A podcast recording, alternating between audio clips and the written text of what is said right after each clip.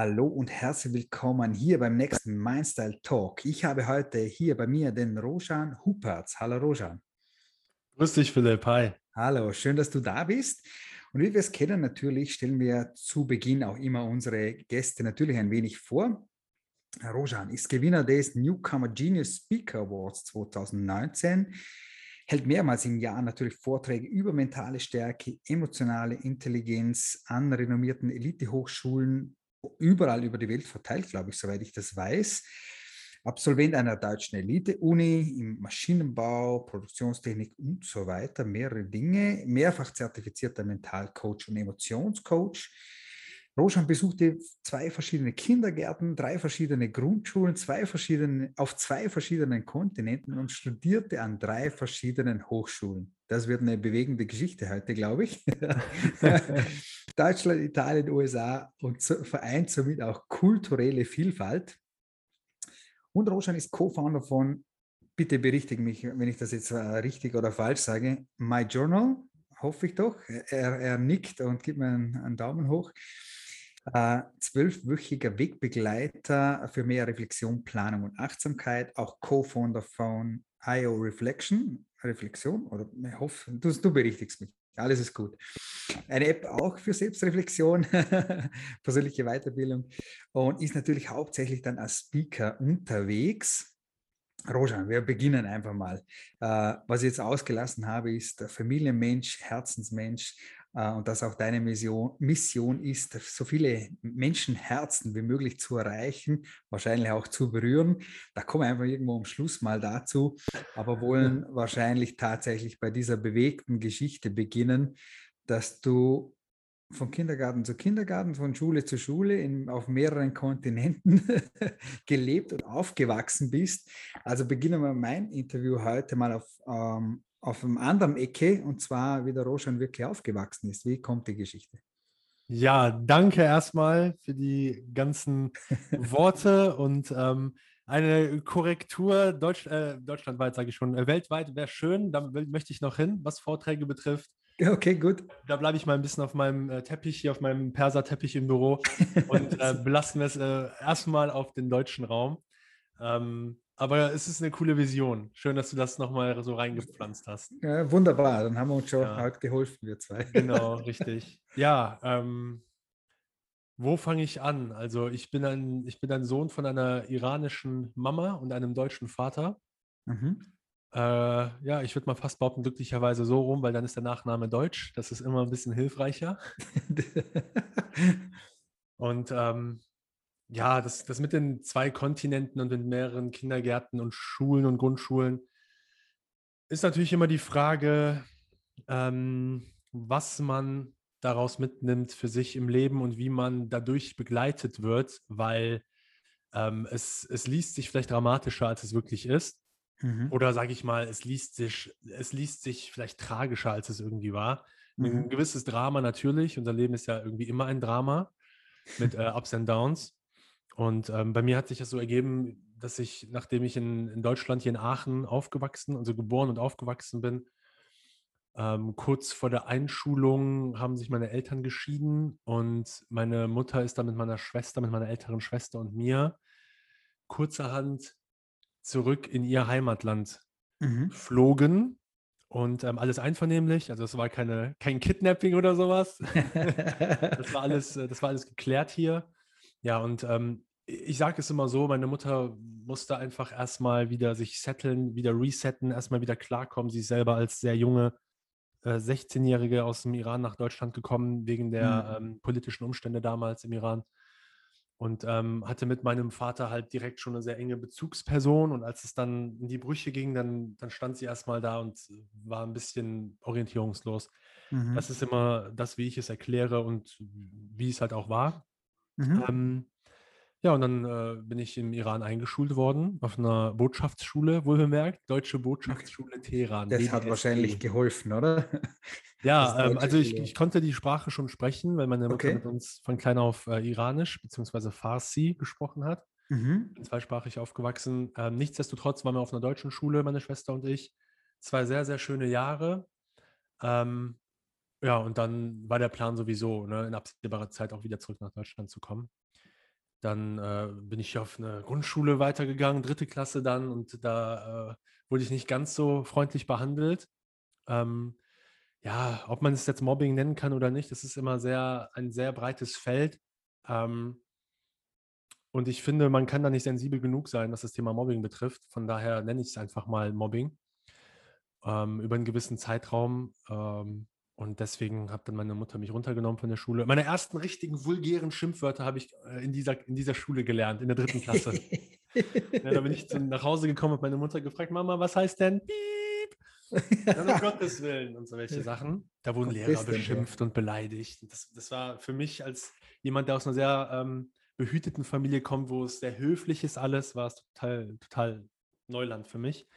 Ja, und dann bin ich halt ähm, äh, zur vierten Klasse, also hier, ne, Grundschule vier, vier Jahre, ich weiß nicht, wie es äh, zu woanders ist. Du bist, du bist auch in Österreich, ne? Österreich ist auch vier Jahre, ja, okay. ja richtig. Mhm. Ja, und dann bist du ganz schnell bei drei verschiedenen Grundschulen auf zwei verschiedenen Kontinenten. Ne? Iran ist in Asien, die ersten zwei Jahre dort.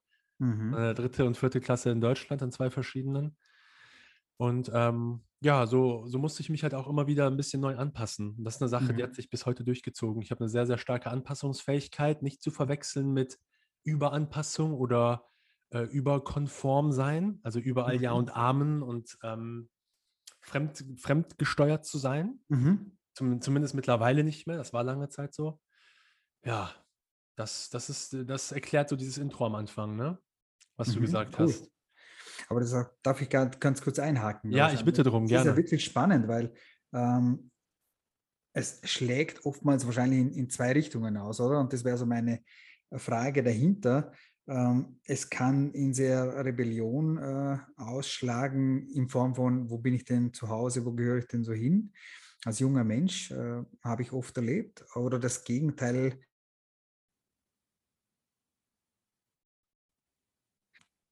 Hörst du mich? Ja. Okay. Ja, jetzt höre ich dich wieder. Aber Jawohl.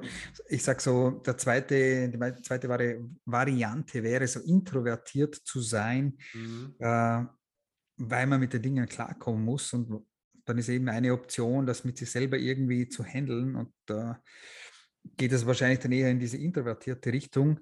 Ähm, du sagst es nicht überangepasst, aber Anpassungsfähigkeit hat sich äh, natürlich entwickelt.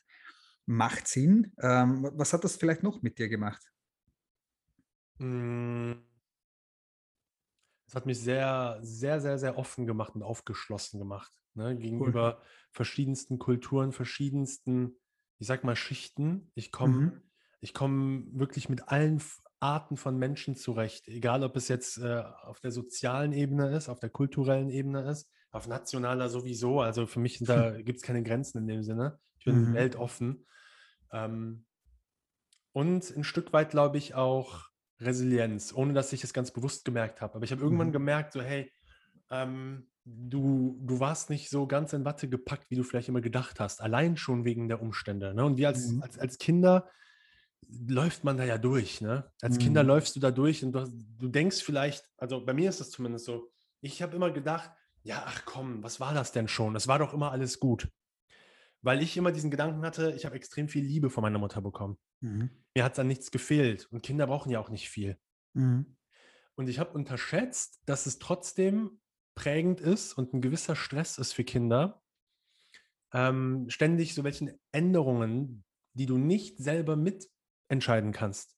Mhm. Ich wurde ja nicht als Sechsjähriger gefragt, äh, über 5000 Kilometer über den Ozean fliegen, äh, in ein ganz anderes Land und dann leben wir da jetzt mhm. erstmal verheiratet. Wurde ich ja nicht gefragt. Mhm. Und ich kann mir vorstellen, oder durch die Arbeit, die ich auch selber mache und durch das Wissen, was ich mir angeeignet habe, durch die Arbeit auch an mir selbst und mit anderen mhm. Menschen, dass sowas schon ähm, Spuren hinterlässt. Und ähm, eben eine gewisse Toughness auch mit sich bringt. Mhm. Kein Kind von Traurigkeit zu sein. Ja, wie gesagt, ich, ich denke jetzt da gar nicht in äh, gut oder schlecht oder mhm. ähm, das ist jetzt total furchtbar oder total wunderschön, sondern it is what it is. Also es ist, die Dinge sind so passiert. Es macht natürlich was mit einem, auch wenn man das vielleicht als Kind wahrscheinlich gar nicht so wahrnimmt, wie es dann tatsächlich sich später vielleicht auch ein bisschen zeigt.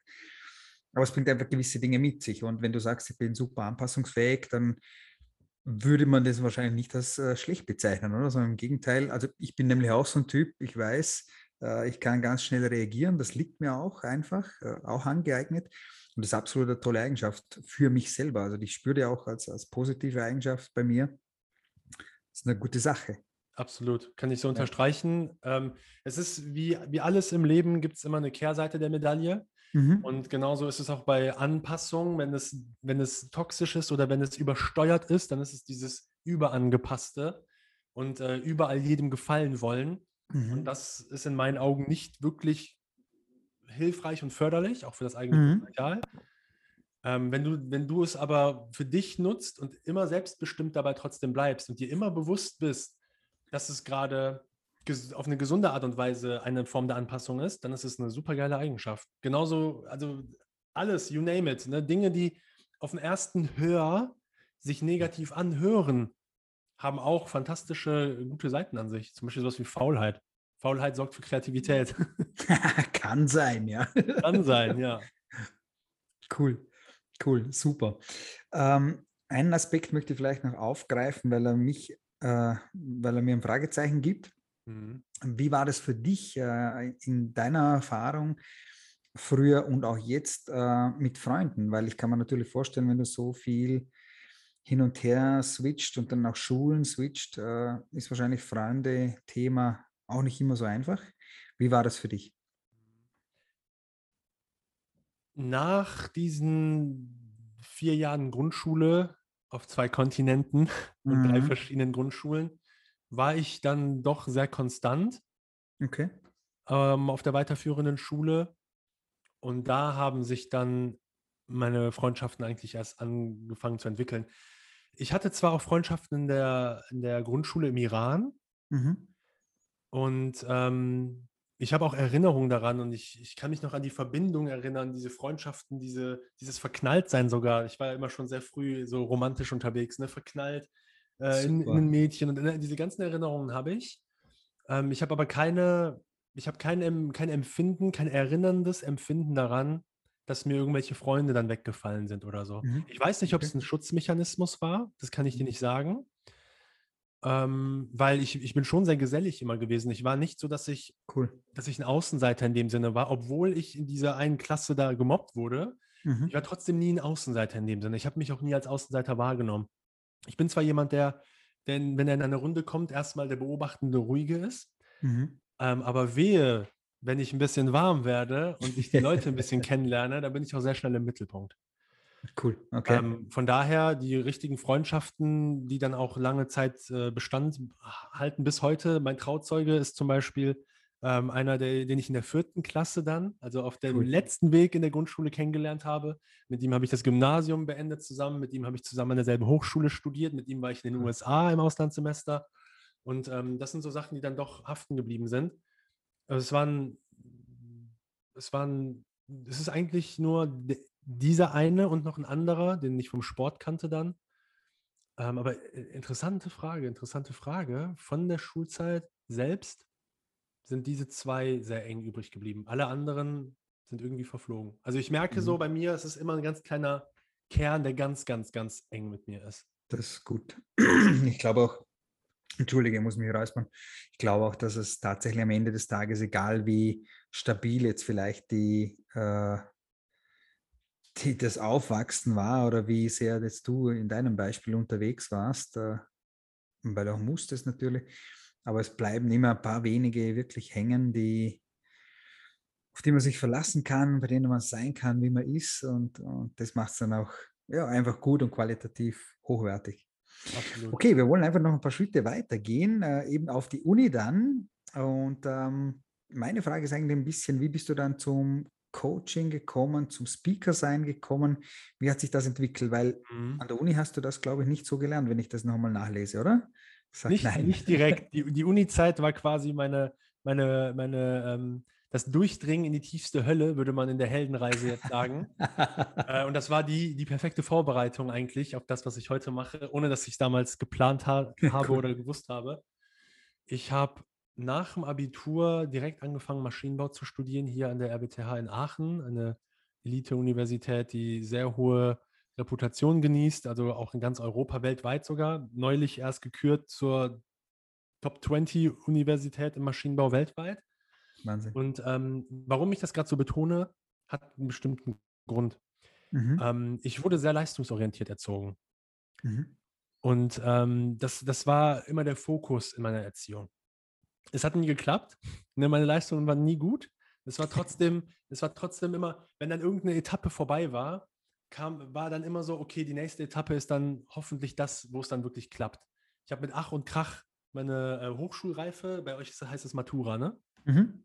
Mit Ach und Krach habe ich meine Matura oder mein Abitur erlangt, habe meine Leidenschaft, meine Hobbys aufgegeben, um Nachhilfe zu bekommen. Tausende von Euros hat meine Mutter investiert. Und am Ende war es halt relativ knapp. Ne? ähm, zu meinen Leiden, weil ich, muss ich sagen, willkommen im Club. Willkommen im Club. Bin ja. ich nicht allein. Ja, und ähm, das, das, wofür ich gebrannt habe, ich habe ja gerade das Stichwort Leidenschaft gebracht, mhm. wofür ich gebrannt habe, war die rechte Gehirnhälfte. Sehr kreativ, sehr künstlerisch veranlagt. Cool. Ich habe ähm, sehr emotional, sehr ähm, leidenschaftlich wirklich. Ähm, ich habe geschrieben, also Poesie, Gedichte, ich habe Hip-Hop-Musik gemacht, ich hatte so mir so ein kleines Studio eingerichtet. Cool. Ähm, ich habe Basketball gespielt. Ich habe mich sehr, sehr viel für Film, Filmkunst, für Schauspiel, für Inszenierung, für Kino und all diese Sachen habe ich mich sehr interessiert und ich bin auch sehr empfänglich dafür. Und ich, ich, ich das catcht mich immer. Ich bin so, ne, wenn ich einen geilen Film sehe, äh, wo, wo alle irgendwie vielleicht ganz normal gucken, laufen bei mir die Tränen runter, weil ich dann in die fünfte Ebene durchgucke und dann irgendwas für mich erkenne, für mich persönlich. Mhm. Das catcht mich immer sehr. Cool. Und dann habe ich natürlich Maschinenbau studiert. Ja, total bodenständig, oder? Genau, total rational, schön die linke Gehirnhälfte. Ja. Ähm, warum? Weil das ein sehr prestigebehafteter Job ist. Ein Job, der einen Titel mit sich bringt, der für Ansehen sorgt, ein akademischer Abschluss, ein Ingenieur. Und ähm, ich sage immer auf Bühnen, ähm, als Sohn einer iranischen Mutter hatte ich alle Freiheiten der Welt. Ich werde Arzt, Anwalt oder Ingenieur. Genau. Ne? Ich hatte die freie Wahl. Ich hatte die freie Auswahl. Also noch mehr Freiheit geht nicht. Okay? Meine ältere Schwester ist so ein bisschen schwarzes Schaf. Sie hat es nur zur Zahnärztin geschafft. Ich habe dann die Familienehre hergestellt und bin der Ingenieur geworden. Ironie auf. Okay. Cool. Genau, jedenfalls habe ich mich da, und das ist dieser Punkt, den ich am Anfang gesagt habe, dass ich eine lange Zeit schon sehr ähm, fremdbestimmt durchs Leben gelaufen bin, sehr unreif auch und sehr verpeilt. Ähm, ich war ein sehr verpeilter junger Mann und ähm, sehr naiv und habe eher Dinge gemacht, die andere gesagt haben. Ich habe mhm. hab nur gesehen Leistung und ich möchte irgendwas irgendwann auch mal schaffen. Also mhm. im Sinne von hinbekommen. Ich hatte damals gar nicht gesehen, was ich alles schon schaffe und kreiere. Mhm. Durch die Musik, durch diese, durch das Entertainment. Ich habe Menschen immer unterhalten, durch, mhm. durch meine Kreativität mit Wortspielen, all diese Sachen. Und das ist ein kleiner Spoiler, das ist ja das alles, was ich heute mache. Mhm. Und ähm, das habe ich selber für mich nicht anerkannt. Ich habe dafür keine Anerkennung bekommen vom, von außen, ne, von mhm. Bezugspersonen hieß es, wenn ich, wenn ich so eine Musik gemacht habe oder alles mitgerappt habe und mir sofort Texte einprägen konnte und, und, und, hieß es zu Hause immer, kannst du deine, kannst du deine Schulaufgaben genauso gut. Mhm. Okay? Das, heißt, das heißt, für mich war immer Anerkennung über Leistung. Mhm. Das heißt, ich hatte eine Mission, Philipp, Maschinenbaustudium an der schwierigsten Uni in Deutschland. Mhm. Und Maschinenbau an sich ist schon ein sehr hartes Fach. Mhm. Ähm, komme, was wolle. Ich hatte ein Ziel, über diesen Status, über dieses Zeugnis meinen Wert spüren. Mhm. Ich habe mich darüber ich habe mich darüber definiert. Das war meine Identität. Das ist natürlich jetzt die Frage der Fragen. Hat das auch geklappt? Jetzt bin ich gespannt. Also das, ja, das Zeugnis hat geklappt, ja. Das Zeugnis hat geklappt, so, aber okay. hat es für dich menschlich, innerlich auch geklappt? Nee, absolut nicht. Also ich mache mal, ich okay. spule mal kurz vor. Ja, ich habe hab, hab in meinem Bachelorstudiengang, ne, wir haben ein Bachelor-Master-System. Der Bachelor hat eine Regelstudienzeit von sieben Semestern. Mhm. Und ein Semester davon ist die Bachelorarbeit, das heißt sechs Semester. Sechs Semester schreibst du Prüfungen. Insgesamt, und das ist jetzt, das ist, das ist kein, darf ich hier Vulgärsprache benutzen? Ja, bitte, bitte. Das ist jetzt kein Scheiß oder so, das habe ich wirklich ausgerechnet, weil ne, in der heutigen digitalen Welt stehen dir alle Daten zur Verfügung. Und für einen Vortrag habe ich das mal ausgerechnet. Ich habe es gibt 29 zu absolvierende Prüfungen im Bachelorstudiengang in den sechs Semestern. Mhm. Sechs Semester sind drei Jahre. Mhm. Ich habe von 2007 bis 2017 habe ich durchgehend Semester für Semester Prüfungen geschrieben im Bachelor. Wahnsinn. Und ich habe, am Ende habe ich dann die 29 Prüfungen irgendwie alle geschafft. Ich habe insgesamt 33 Mal die Benachrichtigung 5,0 Klausuren nicht bestanden erhalten. Bei 29 Prüfungen, die es gibt. Das heißt, ich habe im Schnitt, jetzt kommt der Ingenieur, ich habe im Schnitt jede Prüfung in meinem Bachelorstudiengang, jede einzelne, im Schnitt mehr als einmal verkackt. Und es Wahnsinn. gab kein Semester, wo ich keine Klausur angemeldet habe. Ich habe zehn Jahre lang, 20 Semester lang Prüfungen geschrieben, um Fuck, diesen krass. Bachelor zu bekommen. Ja. Das war für mich, für mich war das so, ich muss das schaffen, sonst bin ich nicht Ja. wert. Ganz, Mhm. ganz tiefer Glaubenssatz. Menschen glauben mir manchmal nicht, dass das überhaupt nicht meins war. Die sagen so, ja, du hast ja auch nebenbei gearbeitet und so, aber das ist Bullshit. Ich Mhm. konnte mich überhaupt nicht damit identifizieren, null. Und Mhm. dann fragen mich Menschen, wie kann es denn aber sein, dass du trotzdem durchziehst? Und das Die du ja selber Frage ist ja auch, hast du, hast du dich selber währenddessen irgendwann mal gefragt, ich schmeiße jetzt das ganze Ding hin? Das kam für mich nicht in Frage. Das wäre für Ja. mich der Super-GAU gewesen. Genau, das ist Ja. äh, genau, das kann man gut vorstellen, ja. Weil, warum? Weil ich habe mich, der Selbstwert eines Menschen, ich meine, das brauche ich dir ja nicht zu sagen, das ist ja so enorm, wenn ich ein, ein Minderwertigkeitsgefühl habe und glaube und tief davon überzeugt bin, dass dieses Zeugnis mich wertvoll macht, Mhm. dann werde werd ich alles tun, um das hinzubekommen. Ich habe immer ein radikales Gegenbeispiel, äh, ein radikales Beispiel für Menschen, die das nicht glauben können, dass ein Glaube Berge versetzen kann, Mhm. indem ich sage, was glaubst du denn, warum Menschen sich selbst in die Luft jagen, ihr Leben beenden, wobei das eigentlich der stärkste Trieb ist, den wir Menschen haben, zu überleben. Und Mhm. trotzdem bringen sich Menschen um, weil sie so einen tiefen Glauben daran haben, dass es das Richtige ist, was sie machen. Mhm. Ne. Glaubenssätze, Stichwort Glaubenssätze, das ist Ja. so tief drin, du bist so überzeugt davon. Cooles für mich gab es Beispiel. no way out. No way Mhm. out. Und dann hatte ich den, ähm, dann hatte ich mein Bachelorzeugnis. Und dann ist das passiert, ähm, was passieren musste. Anstatt ein Gefühl von Glück zu haben, hatte ich ein ganz, ganz starkes Gefühl von Enttäuschung und Leere, weil ich mir gesagt habe, ja, jetzt hast du deinen Bachelor, hast aber zehn Jahre lang dafür gebraucht auf dem Lebenslauf und nur scheiß Noten. Weil es ging ja, weißt du, das ist ein Teufel, das war eine Abwärtsspirale. Es gab, es gab kein Ende in Sicht, weil für mich hieß es dann wieder, okay, jetzt muss ich einen vernünftigen Master draufsetzen, weil das ist ja nicht gut genug. Weil Ja, ich ja, muss ja klar. danach irgendwo als Ingenieur arbeiten gehen und ich gehe ja nicht in irgendeine x-beliebige Firma, weil ich bin ja was wert. Ich arbeite ja nur bei den Top-Playern. Mhm. Okay, ich zwinker mal hier, ähm, weil das ist, das ist nicht das, wie ich heute denke, so habe ich früher gedacht. Mhm. Und dann habe ich ähm, nahtlos weitergemacht mit dem Master und während des Mhm. Masters habe ich ein Auslandssemester genommen in Italien, an Mhm. der Südküste in Bari.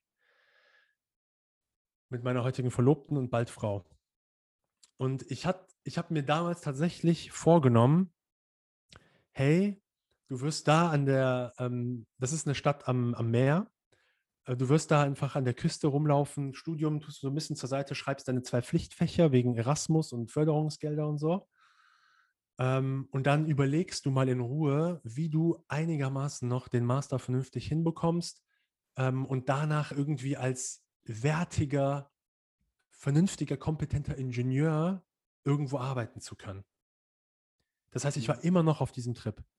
Ja, und dann ähm, ein kleiner Einschub. Generell bin ich immer schon sehr anfällig für spirituelle Sachen, schon von klein auf. Für ähm, Themen wie Unterbewusstsein. Ich habe als 20-Jähriger das Buch von Joseph Murphy, Die Macht ihres Unterbewusstseins, von meinem Onkel in die Hand gedrückt bekommen. Da war ich schon an der Uni und ich weiß noch, wie mich das gecatcht hat. Ja. Also da hätte ich eigentlich schon checken müssen, ey, das sind Dinge, die interessieren dich mega. Psychologie, Mhm. Ne, so welche Dinge, zwischenmenschliche Sachen, die, das Verhalten des Menschen, all diese Sachen, das hat mich mega interessiert. In meiner Jugend, also wirklich an alle Hörer und Hörerinnen gerade, hört auf diese Signale, je nachdem, wie alt ihr seid oder wie, wo ihr steht in eurem Leben. Das muss auch nichts mit Alter zu tun haben.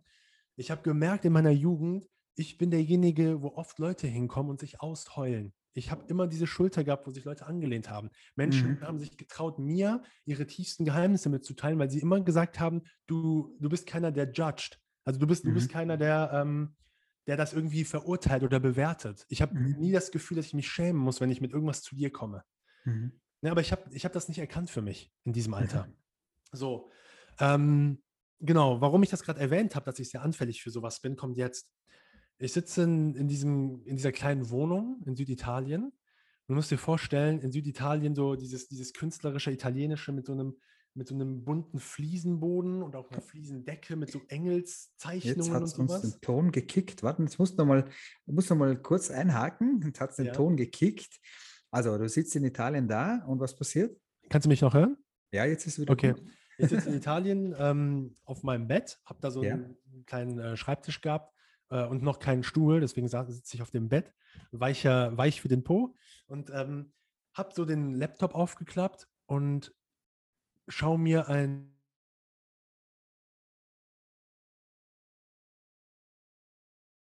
wovon ich gerade spreche, wo ich in Italien war. Das war 2017.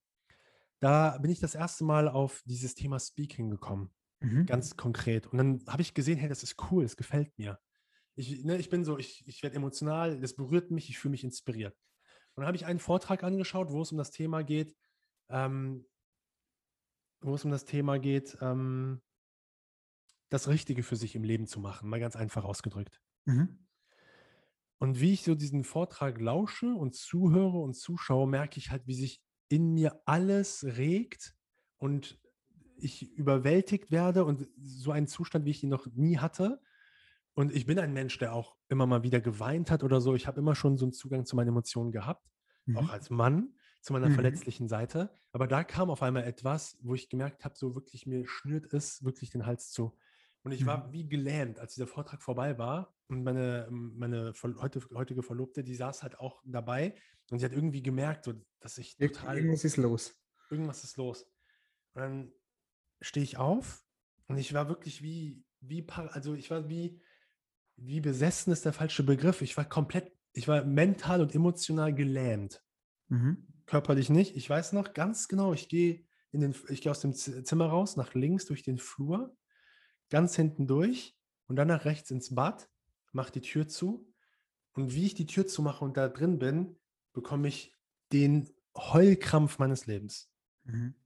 Ne, also wirklich, es kam aus allen Öffnungen raus. aus allen. Ich bin komplett emotional zusammengebrochen. Mhm. Also wirklich so, wie du es nicht hören willst. Ne? Also grausam. Ne? Ganz laut und ganz hysterisch und komplett out of control. Mhm.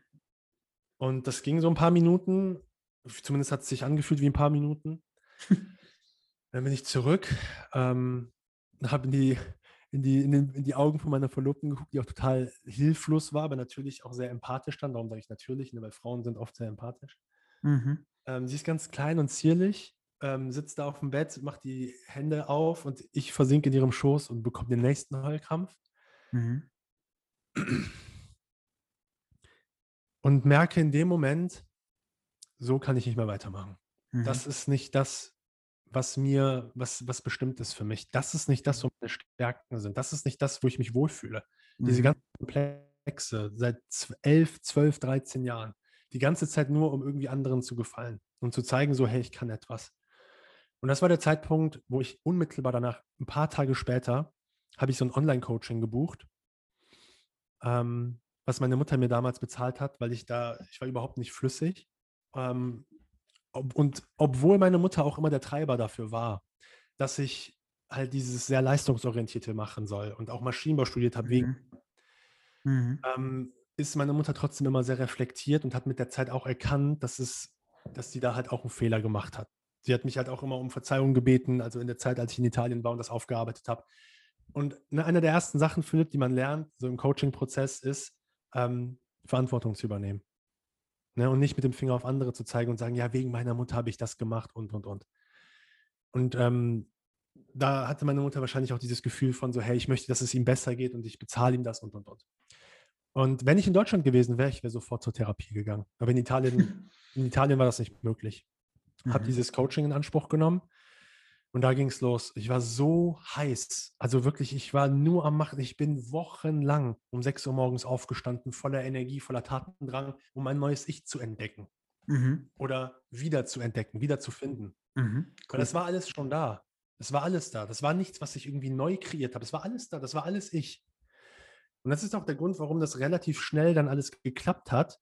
Ähm, und ich rede jetzt gar nicht irgendwie auf Business-Ebene, auf finanzieller Ebene. Das klammer ich in diesem Moment gerade aus, sondern was ich damit meine ist, ähm, ich saß da in diesem Raum in Italien ab dem Zeitpunkt, wo für mich dieser Wendepunkt im Leben war und habe mir vorgestellt, so, boah, geil, so auf einer Bühne Menschen zu begeistern. Eigentlich habe ich das immer schon gemacht in meiner Jugend. Und ich mache das auch immer so auf Familienfeiern und, und, und. Ich, das ist das, was ich kann.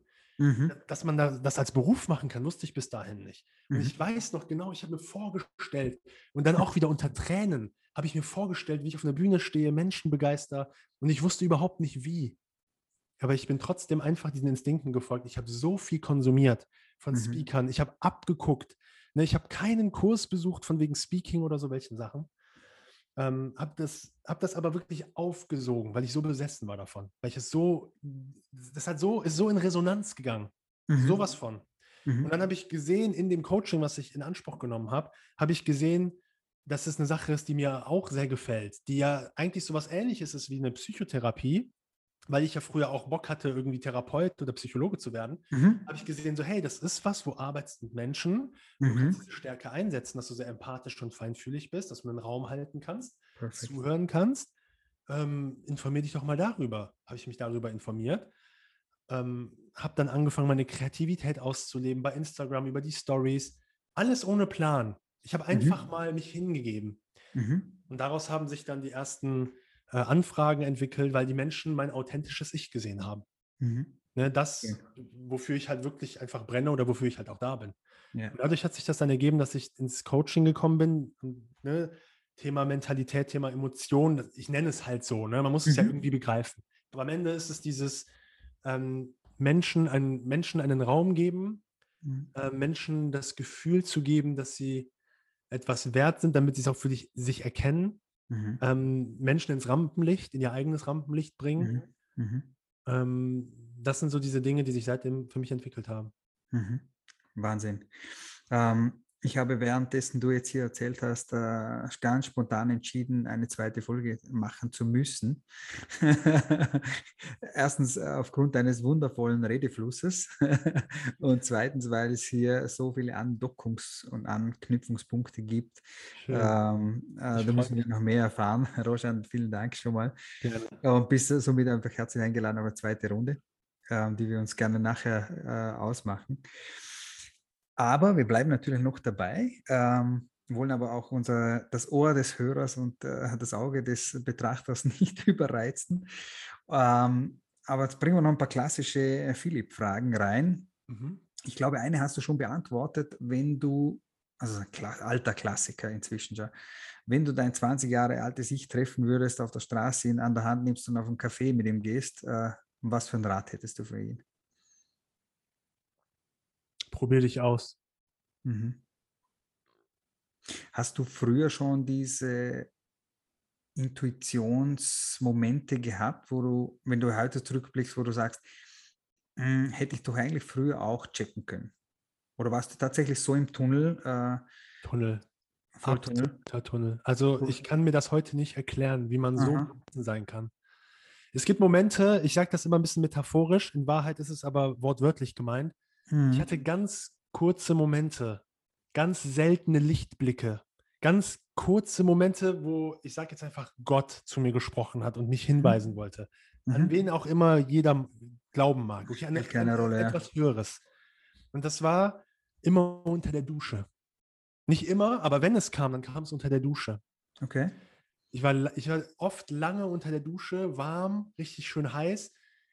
Und dann habe ich mir vorgestellt, zum Beispiel, dass ich irgendwie Schauspieler bin, dass ich Filme drehe und diese Sachen. Und immer wenn der Vorhang aufging, bin ich wieder auf die Bühne gegangen, die in dem Augenblick mein Leben bestimmt hat. Vorhang auf, jetzt bist du wieder der, der sein Maschinenbaustudium machen muss. Es gibt Mhm. keine Alternative. Aha. Und ich Wahnsinn. weiß heute, es gibt immer eine Alternative, weil Richtig. du bist die Person, die die Alternativen erschafft. Richtig. Und wie du vorhin auch erwähnt hast, also es steckt alles in uns, es ist immer alles da. Wir haben Ja. nicht immer den Zugang dazu, ja, das ist schon, ist schon so.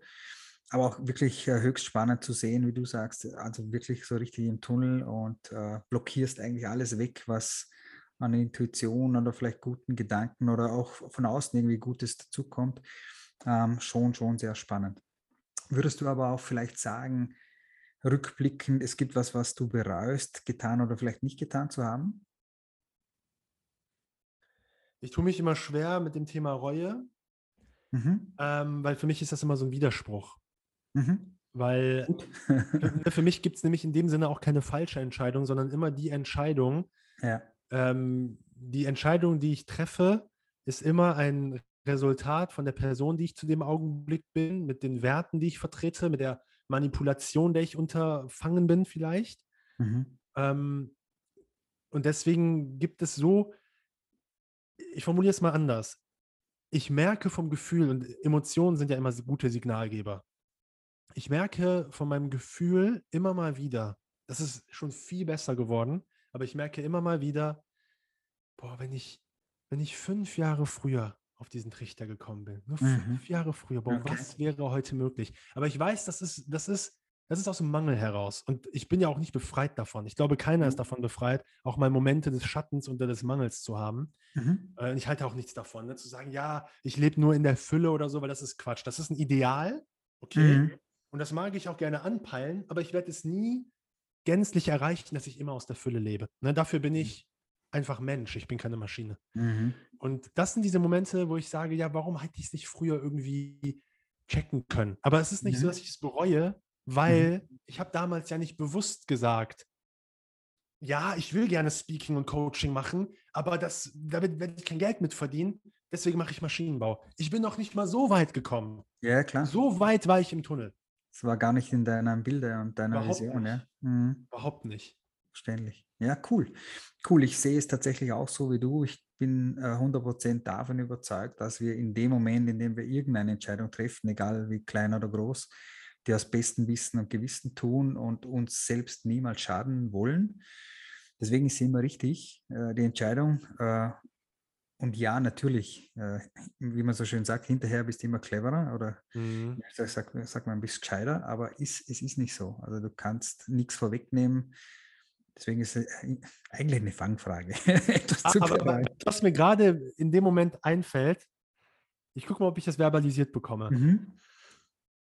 Ich glaube, das Thema Reue, ähm, ich glaube, ich bin anfälliger für das Thema Reue, je bewusster ich bin. Okay. Weil, also Reue ist ja immer etwas, das bezieht sich auf die Vergangenheit. Ich kann ja nichts bereuen, was irgendwie in der Zukunft passieren soll, sage ich jetzt einfach mal. Ja, klar. So. Und wenn ich, wenn ich ein ganz bewusster Mensch bin und ich bin ein sehr bewusster Mensch und das hat halt auch wieder die Kehrseite der Medaille, ne, man ist immer in der Pflicht, du bist immer hardcore in der Selbstverantwortung, weil du immer so bewusst bist, du weißt genau, was du machst. Und ich bin halt auch ein Mensch, der sagt, also ich schiebe nichts auf andere. Ich sage, Ja. ich bin meines Glückes Schmied. Und ich, ich verarsche mich auch nicht mit, mit, mit, mit irgendwelchen Selbstverarschungsausreden. Ne? Stichwort kognitive Dissonanz. Also nach dem Motto, ich will das, ich will das und dann klappt es irgend, aus irgendeinem Grund nicht. Dann sage ich, ah, ich wollte es eigentlich nicht. Ne? Das mache ich nicht, weil das kann ich nicht, weil ich zu bewusst bin.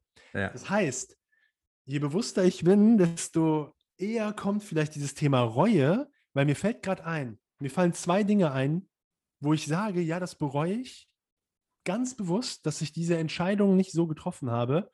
Und Okay. diese beiden Reue-Momente sind beides in den letzten vier Jahren, wo ich Mhm. halt auf diesem neuen Weg war, wo ich sehr bewusst unterwegs war.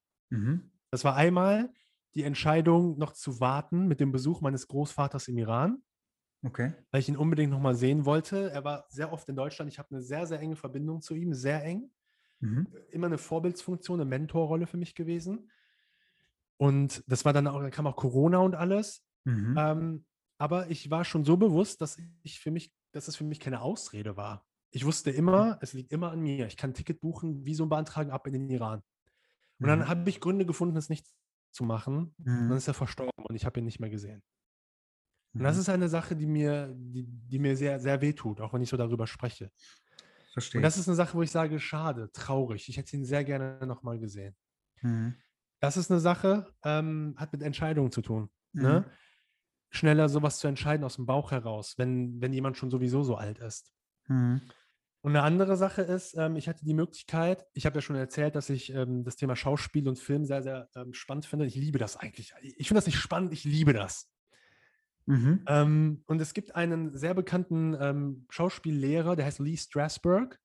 Der ähm, ist in der Branche sehr, sehr bekannt und der hat in New York, in LA Schulen.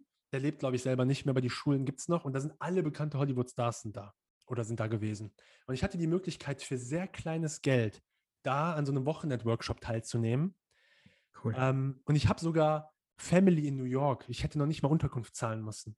Und ich habe Gründe gefunden, die ganze Zeit zu überlegen, ob ich es buche oder nicht. Die ganze Zeit. Die Mhm. ganze, ich habe immer wieder Newsletter bekommen und der Preis war vollkommen okay. Mhm. Und dann habe ich irgendwann gesagt, komm, ich mache das jetzt. Ich gucke nach äh, Tickets, super Flüge, gar nicht teuer.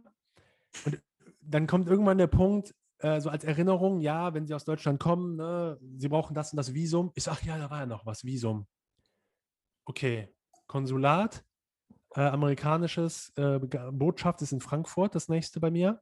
Mhm. Ähm, wollten einen Termin vereinbaren. Und auf einmal, aus dem Nichts, fällt mir ein, Moment mal, Donald Trump ist ja gerade Präsident. Und der hat diese neue Regelung, dass wenn in deinem Reisepass der iranische Stempel drin ist, dass du im Iran warst, dann brauchst du ein Sondervisum. Mhm. Und ich war ein halbes Jahr vorher im Iran. Da habe ich nämlich meinen Großvater das letzte Mal gesehen. Und dann ich, dachte ich so, boah, fuck, jetzt brauche ich das Sondervisum. Ich rufe an, ja, ähm, so und so, das ist die Sache. Und ich möchte gerne dieses Sondervisum haben, weil ich hatte den iranischen äh, Stempel, also ich hatte das iranische Visum in meinem Reisepass. Ja. Ja, kein Problem, Herr Hoppert. Der nächste Termin ist der, ähm, der, der, der 8. August. So, wir sprechen gerade vom 16. Juli oder so. Und der Workshop in New York ist vom 30. Juli bis zum 3. August oder so. ja, genau. Und dann habe ich, ich habe wirklich alles gegeben, Philipp, alles. Ja, Das hat cool. nicht funktioniert. Ich weiß noch, wie sich bei mir alles zusammengezogen hat. Ich bin in die Knie, ich habe mir in den Kopf gefasst und ich habe gesagt, was bist du für ein Idiot? Du, Ja. hat, du hättest seit Monaten das buchen können. Warum hast du es nicht gemacht? Und da habe ich für mich dieses Learning gehabt, schneller Entscheidungen zu treffen Mhm. und häufiger Entscheidungen zu treffen. Mhm. Das war für Bewusst, mich ein ja. Gamechanger, ein absoluter Gamechanger. Cool. Das, das bereue ich. Also es ist nicht so, dass ich jeden Tag darüber nachdenke, ich weiß, die Gelegenheit wird sich bieten. Genau. Ne? Aber Ja. das ist sowas, da habe ich gesagt, boah, bin ich ein Idiot, warum habe ich so lange gewartet? Ja, genau. Manchmal darf man auch hart lernen. auch da- auch Ja. das ist möglich. Ja, genau. Rosan, ich möchte Folge 1 heute beschließen mit meiner normalerweise äh, Abschlussfrage. Mhm. Nimm uns mal mit, die letzten wenigen Tage, vielleicht Wochen, vielleicht Monate. Wo war dein letzter Gänsehautmoment?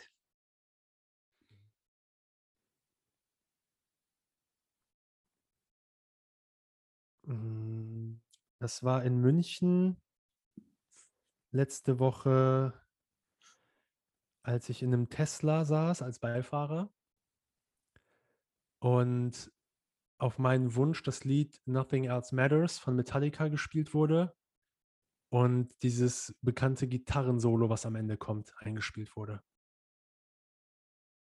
Gut. Und bedeutet für dich äh, kombiniert mit dem Tesla mit dieser Fahrt was? Hingabe. Mhm. Freiheit. Losgelöstheit. Ja. Schön. Cool. Rojan, ich danke dir von ganzem Herzen für Teil 1 in diesem Sinne. Ja, danke Äh, auch. Ich freue mich Danke, dass du zwei. hier warst. Äh, Wir werden uns in diesem Sinne sehr, sehr bald wiedersehen und Folge 2 recorden. Wünsche dir einen, wunderschönen Abend und unseren Dankeschön. Zuhörern bis zum nächsten Mal. Vielen Dank. Bis dann. Bis zum nächsten Mal. Danke, danke.